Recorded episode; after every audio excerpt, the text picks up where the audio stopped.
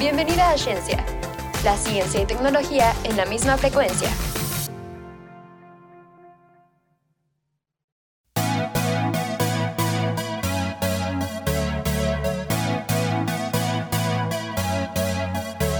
Bienvenidas a Ciencia, ciencia y tecnología en la misma frecuencia.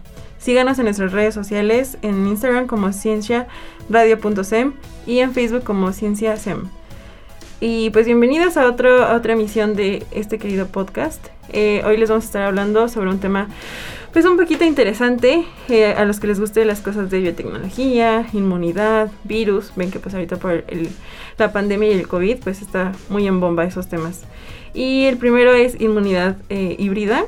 Este tema, o bueno, la inmunidad híbrida ahorita les vamos a platicar un poquito porque nació o se está hablando mucho de ella por el COVID. Y pues esta es esta inmunidad que se mezcla con la que nos dan por la vacuna. Cuando te vacunas, pues obviamente adquieres inmunidad. Y eh, también la inmunidad adquirida, que es cuando te enfermas, los que se enfermaron en COVID, de, de, COVID, perdón, este, los primeros meses de la pandemia, y después se vacunaron, pues tienen como estas dos inmunidades. Y por eso se llama híbrida, porque es una mezcla de las dos. Eh, sí, pues creo que ya estamos todos un poco, todos, todas, un poco hartos de hablar y hablar del COVID, pero la verdad es que a pesar de todo lo malo que trajo, pues sí, hubo muchos avances, bueno, no muchos avances, pero se ocupó mucha tecnología que estábamos desarrollando y que pues gracias a ella pudimos como, bueno, estamos todavía tratando de superar la pandemia, pero pues sí, y ahora que descubrieron esto de la inmunidad híbrida, pues nos da un poquito más de esperanza de que en un futuro pues ya no estemos tan afectados como estamos ahorita, aunque tristemente creo que ya está volviendo en no sé qué lados otra variante. Pero bueno. Yo cuando leí, decían que las personas con este tipo de inmunidad o superinmunidad, también los llaman como superinmunes, uh, dicen que es como si ellos tuvieran los anticuerpos de un refuerzo o una doble vacuna. Entonces es como les pones una dosis y automáticamente ellos generan demasiados anticuerpos. Entonces también al mismo tiempo, no sé ustedes, pero no sé qué tan recomendable sea tener también tantos anticuerpos. Porque según yo, cuando tienes demasiados glóbulos blancos, también te especifica que tienes como cierta enfermedad. Entonces no sé si eso también tenga que interferir un poco en todo ese asunto. Mm, pues creo que igual también dependería de la inmunidad que, que está como produciendo, porque algunos sí, o sea, producen glóbulos blancos, pero creo que son los linfocitos, ¿no? Los que bueno, o sea, son otro tipo de anticuerpos que detectan esta proteína, Spike, la del coronavirus, y que precisamente por eso es muy buena esta inmunidad, porque ya no detecta, o sea, porque las variantes del COVID, pues oh, son variantes, entonces van cambiando como algunas cositas de los virus, pero pues la inmunidad eh, híbrida detecta simplemente la, proteína Spike que todos los, los SARS-CoV-2 tienen. Entonces, pues ya, o sea, cualquier eh, variante que te dé es la Omicron, que es como la más contagiosa, o las otras. Creo que había como Delta, ¿no? Delta. sí, ya, casi todo el, el abecedario griego. Em, pero, pero pues sí, por eso es, o sea, como buena la, inmunidad híbrida y sí cubre bastante, o sea, no solo como con una sola variante y ya no te... Mm, sí, sí, leí que también decían que justo cuando empezó Omicron, las personas que tenían como este tipo de superinmunidad no les dio Omicron. Y también hablaban de que las personas de que, por ejemplo, te pongo una dosis, te pongo dos dosis y pues eres una persona normal que igual puede ser infectada. Pero las personas que ya les había dado COVID y me le ponían la vacuna tenían como tres veces esta inmunidad. Entonces estamos hablando ya de no te va a afectar la enfermedad casi casi en ninguna forma. Sí, y pues creo que es muy importante como hablar de esto, ¿no? Porque mucha gente decía, pues ya me dio COVID, ¿no? ¿Para qué me vacuno? Pero pues con esto de inmunidad híbrida estamos viendo que pues a pesar de que ya te dio y desarrollaste una inmunidad natural, pues uno no sabes cuánto te va a durar esa inmunidad natural. Y pues bueno, si poniéndote la vacuna obtienes como más inmunidad, pues yo creo que es muy bueno que todos se vacunen, ¿no? Sí, y también estaría, estaría interesante como abrir la conversación sobre, por ejemplo, si ya te dio COVID, entonces solo tendrías que recibir una dosis y ya dejar como las demás dosis, no sé, enviarlas a algún país que las necesite más que ah, sí, justo porque pues ahora con los de las vacunas hubo mucho acaparamiento, no sé cuál sea el sustantivo, acaparamiento de vacunas y pues ya a nosotros nos mandaron las obras casi casi, ¿no?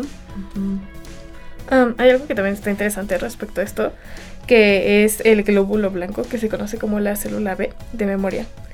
Y se supone que pues estas células se generan respuesta a un virus y lo que hacen es recordar el patógeno en caso de que alguna vez quiera regresar. Entonces, pues esto se sabe que las células se comportan, pero a través de investigaciones, y un ejemplo es la enfermedad del VIH, es de que el, el VIH, el ébola o hasta ahorita el COVID, eh, que son enfermedades autoinmunes, eh, comienzan a comprender eh, la vitalidad y determinar las respuestas de las infecciones entre las vacunas. Ah, sí. Después también la gente dice, bueno, ¿y qué tanto me protege como esta inmunidad híbrida? Y pues, de acuerdo a lo que se ha investigado, que las personas mayores de 50 años que no se han vacunado, aunque ya les haya dado COVID, pues son 45 veces más propensas a padecer eh, COVID de una manera grave que las que pues sí están vacunadas, ¿no? Y tienen refuerzos. Sí, también que esta inmunidad híbrida, o sea, aunque ya te vacunes, o sea, si ya te enfermaste y luego te vacunaste, o sea, como que esa inmunidad híbrida solo te dura cierto tiempo, no es para siempre, no de que ya nada más una vacuna ya. No se vayan a infectar de COVID para decir tengo inmunidad híbrida por siempre. sí, así que mucho cuidado, vacúnense, pero solo, bueno, supongo que eso ya lo decidirán las autoridades, pero vacúnense con las dosis que les digan, para que estén súper fuertes. Hablando de las dosis, ¿ustedes ya se pusieron la última dosis? Sí. Sí. Fallecí. sí, yo también creo que con la última fue con la que peor me fue, sinceramente. Y eso lo estaban diciendo muchos doctores en el Ángeles, que es el hospital a donde voy. Que ellos sabían que la tercera dosis era la que más afectaba, pero a los adolescentes. A los jóvenes, a los adolescentes y adultos jóvenes era los que más les perjudicaba la tercera dosis. Entonces yo me quedé como de, ¿por Tengo qué? cuerpo de viejita porque ninguna de las dosis me hizo nada. O sea, me vacuné y ya. No, o sea, por ejemplo, a mí sí, de verdad me dijeron como de, es como si hubieras tenido COVID, ¿no? Tuve súper temperatura, dolor de cuerpo, me sentí muy mal, ¿no? Y es aquí donde cuando lees sobre la inmunidad es como de, ellos habrán sentido eso en algún punto o no lo tengo y no sé, está muy raro. Sí, a mí también me dio fiebre y todo el asunto, pero solo una noche y al día siguiente estaba como... Sí. Me dolió el brazo, pero ya, de nuevo. No, a mí con la primera hubo un ratito que me supieron las cosas como, bueno, tenía como atorado el sabor a metal en la boca, pero no sé si eso sí era la de la vacuna o no. Pero bueno, eh, sí. No sé si sobre la vacuna, yo que todavía me checaba. ojito, hay que checarse. Y con esto cerramos este hermoso bloque de inmunidad híbrida. Eh, al ratito les vamos a estar hablando sobre otras cosas híbridas, pero eso ya es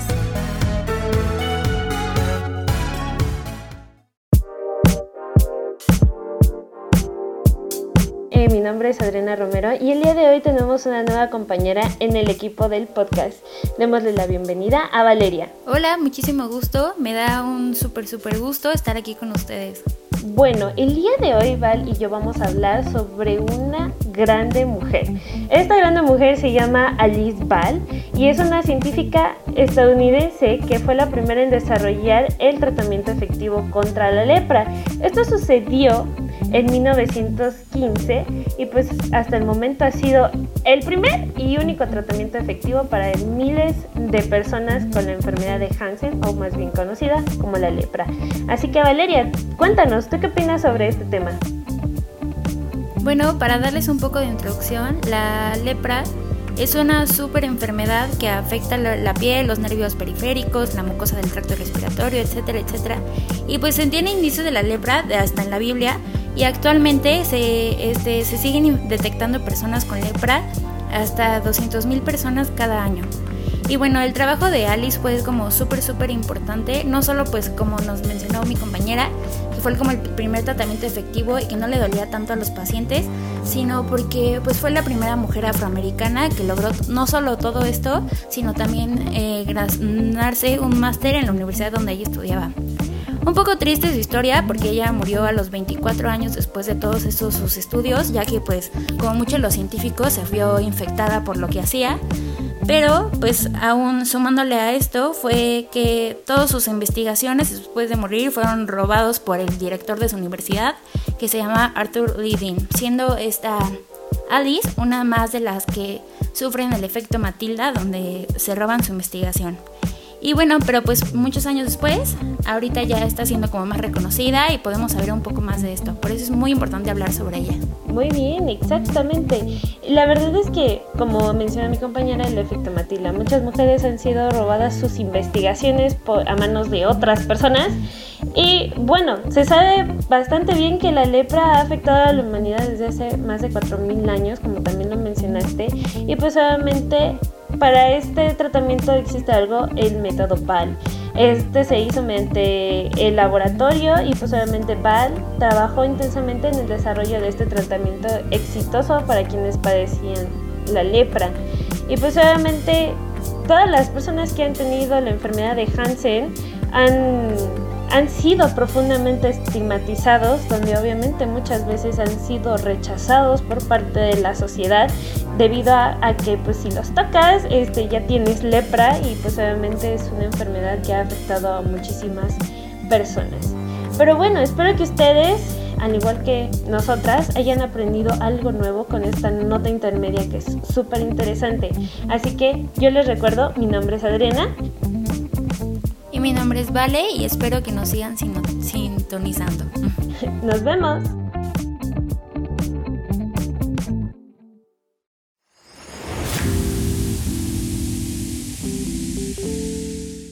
Bueno, estamos de regreso con nuestro siguiente bloque aquí en el podcast de Ciencia. Les recuerdo seguirnos en nuestras redes, cienciaradio.sem, en Facebook, TikTok e Instagram. Recuerden que Ciencia se escribe con SC y con T. Y pues seguimos aquí Karen, Gio, yo, Valeria y Diana nos acompaña en cabina. Y ahora vamos a seguir hablando de híbridos, pero híbridos completamente diferentes. Ahora vamos a hablar de animales híbridos.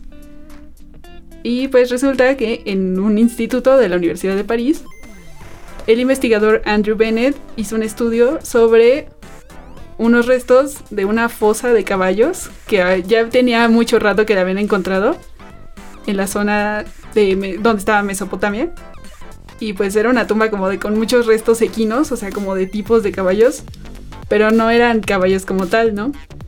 Y pues haciendo secuenciación de ADN descubrieron que no, no era un caballo, no era un burro, sino un híbrido. Y entonces se trata del primer registro que se tiene de un híbrido creado por humanos. este híbrido, bueno, ahorita que dice no era un caballo ni nada, eh, yo cuando lo vi dije, ¿eso caballo? Pero resulta ser que no, que fue el cruce entre una hembra de un asno doméstico, como el que conocemos normalmente, y el de una especie que ya está extinta, que es el de un emipo. Y se supone que es em, como un caballo, exactamente, pero un poquito más pequeño. Sí, como un burrito salvaje, es el emipo. Sí, ese es un emipo.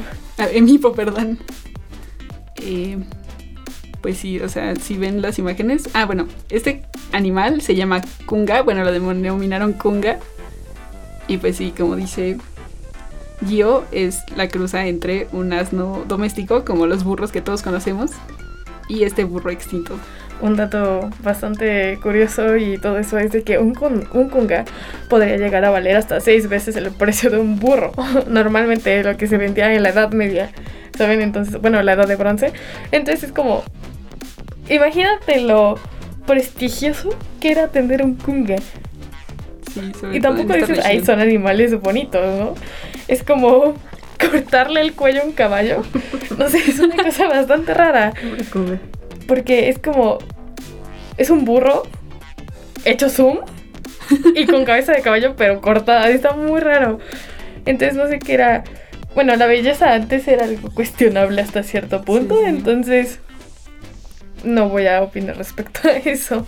Exacto, y que creo que también se utilizaba como, ven que antes era señal de que eran muy elegantes y tenían mucho dinero, tener un caballo pura sangre, o creo que todavía, o sea, todavía son muy caros. Y pues el kunga era antes eso, eso representaba, este, pues en los tiempos en que lo crearon, porque pues vale la pena comentar que pues el kunga eh, lo produjeron los hombres, o sea, como que lo incitaron, o bueno, o sea, como que es por domesticidad o... Sí los hombres lo cruzaron, pues. Sí. y pues también han hecho muchas otras cruzas. Estaba leyendo de una que es de un, una leona, bueno, de un león y una tigresa, que se llama Ligre. El ligre, ¿no? Ligre, sí. O el tigón, que es un tigre macho y una leona. Tienen nombres muy graciosos. Sí, les ponen nombres Es medio como corto la mitad de uno, corto la mitad del otro y los juntos. Sí, sí, sí. O el cebra asno. O sea, pobrecitos. ¿por qué tratan así? Sí. El oso grolar, que es oso polar y oso grizzly. Y es como una mezcla de los dos colorcitos. O sea, de- del oso, o sea, del blanco y del, y del cafecito. También la narluga, que es un narval y una beluga, que es... mm, dicen que es extremadamente raro.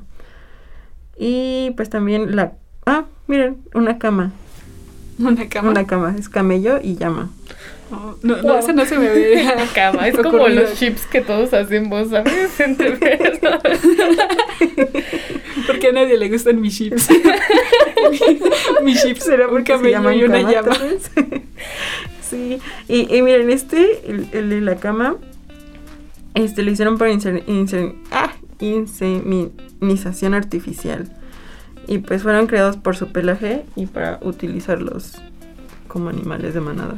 Ah, bueno, eh, algo que quiero decir, bueno, de cuestión científica respecto a los congas, es de que eh, se encontraron restos de 25 esqueletos al parecer en Siria y por cuestiones de cómo se encontraban, ya saben, el clima, el pues el maltrato que se ocupó hacia los eh, restos hubo un tiempo porque pues no sabían, lo que hicieron los investigadores para poder tener eh, la secuenciación de ADN, lo que hicieron fue una secuenciación del ADN nuclear con reacciones en cadena de la polimerasa, PCR, y se dirigieron al ADN mitocondrial para poder investigar a las hembras.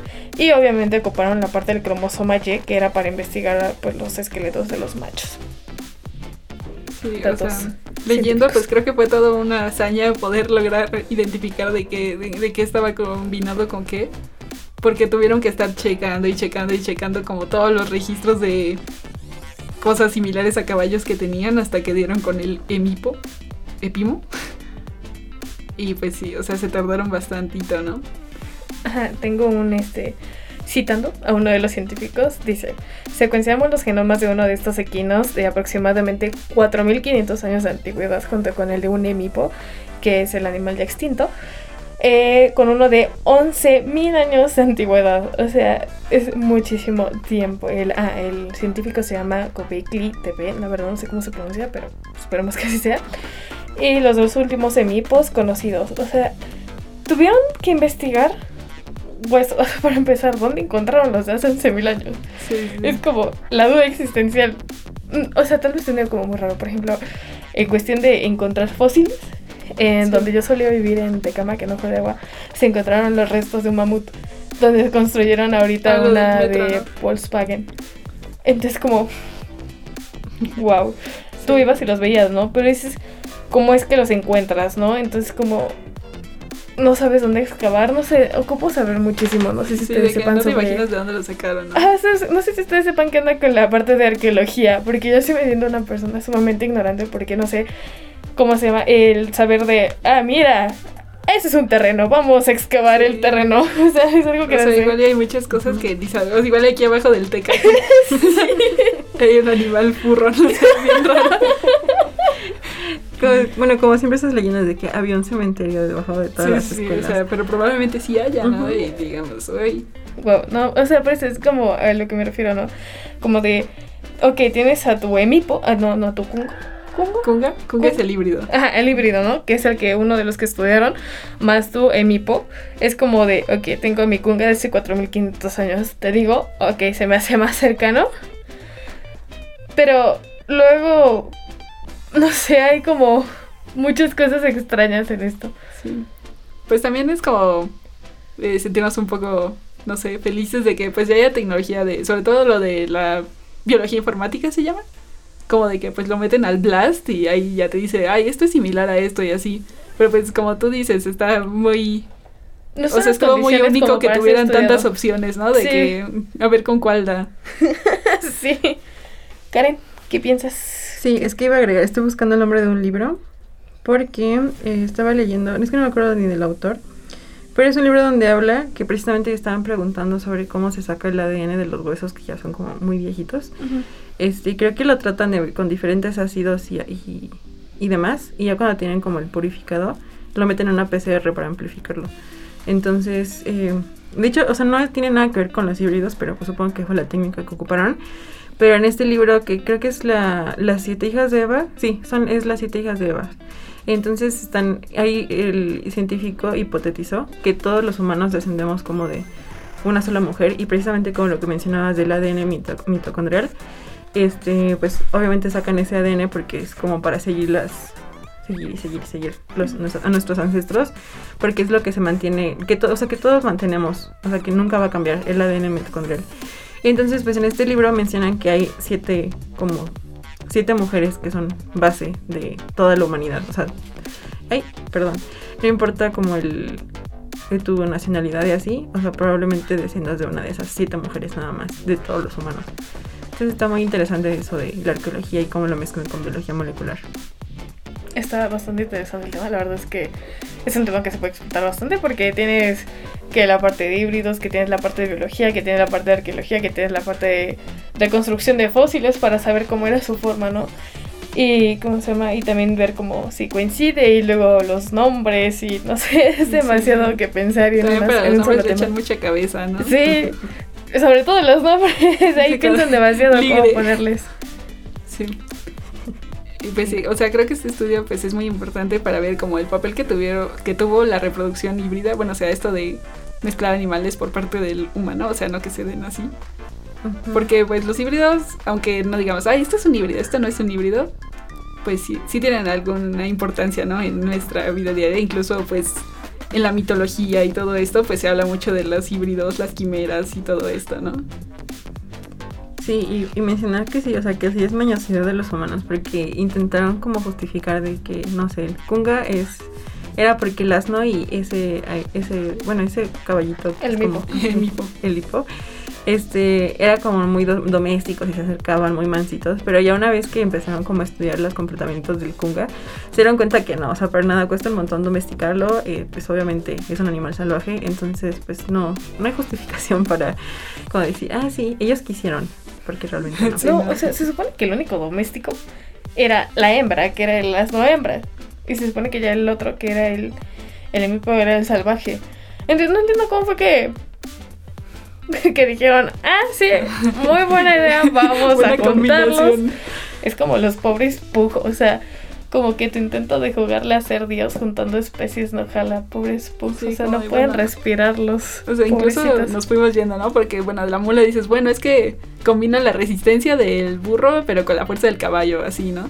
Pero los pugs, ¿qué? O sea, nomás lo quisiste hacer más chato y ya. Sí, de verdad, no, Pobrecitos. era una cosa chaparra y como si le hubieras aventado el video. O sea, ¿qué funcionalidad tiene que el pobre animalito no respire, no? Sí, claro. No, y también con los que creo que no solo son los pugs, o sea, como los que la- las tacitas, o sea, las- los perritos chiquitos Ah, que no sí, son sí. como Tacita de normalmente té, ¿no? naturales. Creo que les dicen. ¿Cómo? Tacita de té, algo así, ¿no? Ajá, sí, sí, sí. O sea, son perritos así chiquitos que no pasan de, de esto, o Sí, sea, sí, como de 10 son cosas centímetros. literalmente Sí, micro de que- cosas. De que lo pisas y ya fue. Sí. Ya fue. Es que no encuentro, o sea, digo, no encuentro la necesidad de hacer animales así, sinceramente. No sé, Sí. como... Según yo también estos animales chiquititos también como que sufren cuestiones de salud y todo eso. Entonces como que en lugar de hacerles un favor, en realidad los estás perjudicando a ellos y a todos sus genes. No me parece algo muy, muy sano de nuestra Además, parte. muy son contados los híbridos que pueden reproducirse. O sea, la mayoría de todos los híbridos, o sea, el ligre, la mula y todos estos, pues son estériles porque el número de cromosomas de una especie con el de la otra no coinciden. y pues ni siquiera puedes reproducir tus híbridos, ¿no? O sea, existe un animal con tales características, pero pues ahí se va a morir y ya. O sea, tienes que hacer otra vez el proceso para conseguir otra mula, otro ligre, otro de estos. Otra cama. Lo que podríamos hacer con especies híbridas es algo así súper incoherente. Es, no sé, agarrar lo que sacaron como de células de dodo, juntarlas con uno que tenga como características similares y traer a la vida al dodo otra vez. Ok. Eso, está eso no suena, o sea, suena súper... ¿Qué onda? Pero digo, si te lo imaginas sin saber nada, dices, puede, puede, pero estaría cool. Yo siempre he querido ver un dodo. Incluso esto que comentaba Karen del que es combinación de oso polar con el de grizzly, pues dicen que no está, o sea, porque inicialmente lo querían como proponer para salvar al oso polar que pues está en peligro de extinción, pero conforme van haciendo el híbrido pues se va perdiendo como la parte de oso polar y va a llegar a un punto en el que ya es, casi puro grizzly, ¿no? Y pues ya ahora sí ya se perdieron los osos polares. Tú solito extinguiste una O sea, especie. lo quería salvar y ya hiciste un oso grizzly nada más. Doble. Oso grizzly segundo. Sí. Y pues también, también la fantasía y en todo esto tienen un lugar, ¿no? Como en muchos animes también hay híbridos, quimeras. En uno que se llama Full Metal Alchemist. Oh, es- está muy turbio. Sí, No, no hay que sí. meter eso aquí. Eso está muy turbio. Bueno, no los vamos a spoilear ni a contarles, pero pues sí, ahí hablan de híbridos, muy interesante. Pues creo que pues ya es como todo lo que tenemos por ahora que comentar sobre animales híbridos. No crucen animales en su casa, por favor. Eh, fue un gusto estar aquí con ustedes. Las tres y Diana que está en cabina, pues estamos muy agradecidos de que nos escuchen. Les recordamos otra vez seguirnos en nuestras redes sociales, cienciaradio.cm, en Facebook, TikTok e Instagram. Y pues esperamos que nos sigan escuchando en estas redes sociales que mencioné. Y pues hasta la próxima. Gracias. Adiós. Esto fue Ciencia. Escúchanos en exclusiva por frecuencia SEM y plataformas digitales. No olvides seguirnos en nuestras redes, en Facebook, Instagram y TikTok como arroba. Nos vemos.